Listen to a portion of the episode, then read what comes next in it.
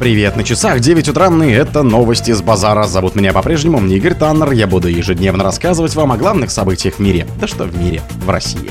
Фильм «Баба Яга спасет мир» возглавил кинопрокат в России и СНГ. Работу Пушкина «История Пугачевского бунта» выставили на торги. Фестиваль «Спасская башня» перенесли на 24 год. В России смогут управлять растворением временных имплантов в организме.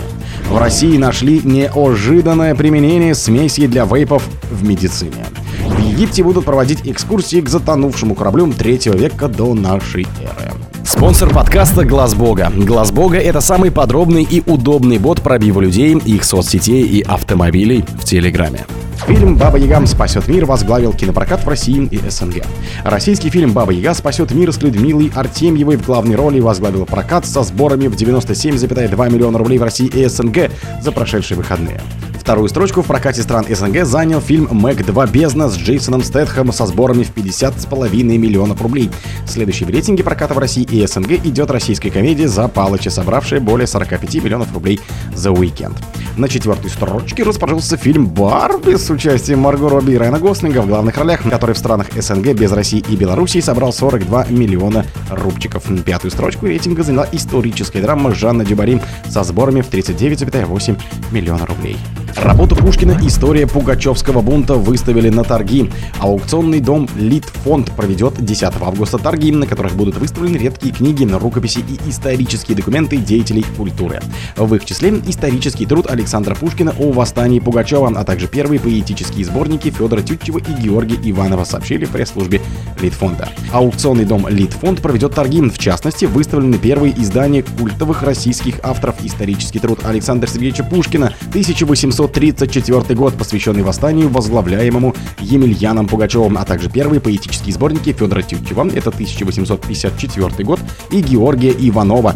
Сигнальный экземпляр книги Владимира Маяковского, 1924 год, на котором поэт оставил автограф «Не спорьте», говорится в пресс-релизе. Фестиваль Спасской башни перенесли на 24 год. Международный военно-музыкальный фестиваль Спасской башни перенесли на 24 год, сообщили в дирекции мероприятия. Уточняется, что такое решение приняла администрации президента. Деньги за приобретенные билеты будут возвращены автоматически на расчетный счет карты, с которой были приобретены. За дополнительной информацией, а также по вопросам возврата купленных билетов на бланках строгой отчетности билеты, приобретенные в кассах. Необходимо обращаться по месту приобретения, говорится в заявлении. Организаторы отметили, что продолжат реализацию проекта и осуществят задуманные в следующем году. Они также поблагодарили зрителей и поклонников фестиваля за многолетнюю поддержку и искреннюю любовь к нему. В России смогут управлять растворением временных имплантов в организме. Российские химики разработали гибридное защитное покрытие для временных саморастворяющихся имплантов, которое поможет костям правильно срастаться после сложных переломов и избавит пациентов от повторных операций. Временные импланты используют при лечении сложных переломов, когда требуется надолго зафиксировать кости в правильном положении. Но для извлечения таких конструкций после выздоровления требуется повторное хирургическое вмешательство. Чтобы его избежать, можно изготавливать импланты из биодеградируемых материалов, способных полностью растворяться в организме. К ним относятся сплавы на основу магния элемента, присутствующего в организме человека и по механическим характеристикам соответствующего свойствам натуральной кости.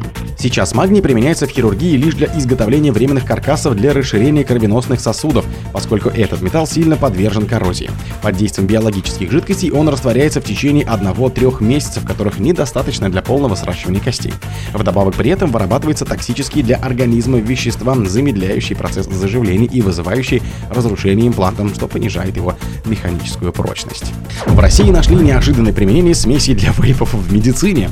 Неожиданное применение жидкости для вейпа в медицине нашли ученые СГУ.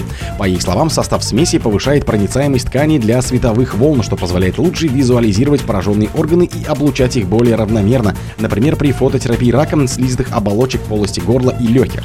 Одним из перспективных направлений медицинской диагностики считается оптическая визуализация ткани. Она позволяет детально изучать область распространения заболевания, в частности рака, и изучать внутреннюю структуру клеток, рассказали в Саратовском национальном исследовательском государственном университете. Для того, чтобы излучение равномерно и глубоко проходило через кожу и внутренние органы, нужен специальный просветляющий агент. Вещество, которое снижает рассеяние света биотканям и не поглощает свет в нужном диапазоне длины волн, что важно для успешной диагностики патологии. В Египте будут проводить экскурсии к затонувшему кораблю 3 века до нашей эры. Египет будет проводить экскурсии к месту обрушения обломков затонувшего корабля и кувшинов 3 века до нашей эры в Средиземном море, заявил глава Центрального управления подводных древностей при Министерстве туризма и древностей страны Ислам Салем.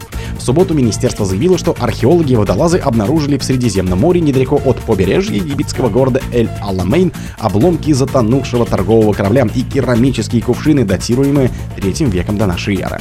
Салим пояснил, что в соответствии с соглашением между Египтом и ЮНЕСКО подводные находки должны оставаться на месте, за исключением тех случаев, когда они рискуют получить повреждения или быть утерянными. После завершения процесса обследования и изучения к месту обнаружения будут проводиться экскурсии на подводных лодках со стеклянным дном, сказал он. Салим подчеркнул, что находка является еще одним подтверждением статуса Египта в регионе с точки зрения торговли, экономики и туризма. О других событиях, но в это же время не пропустите. У микрофона был Игорь. Пока.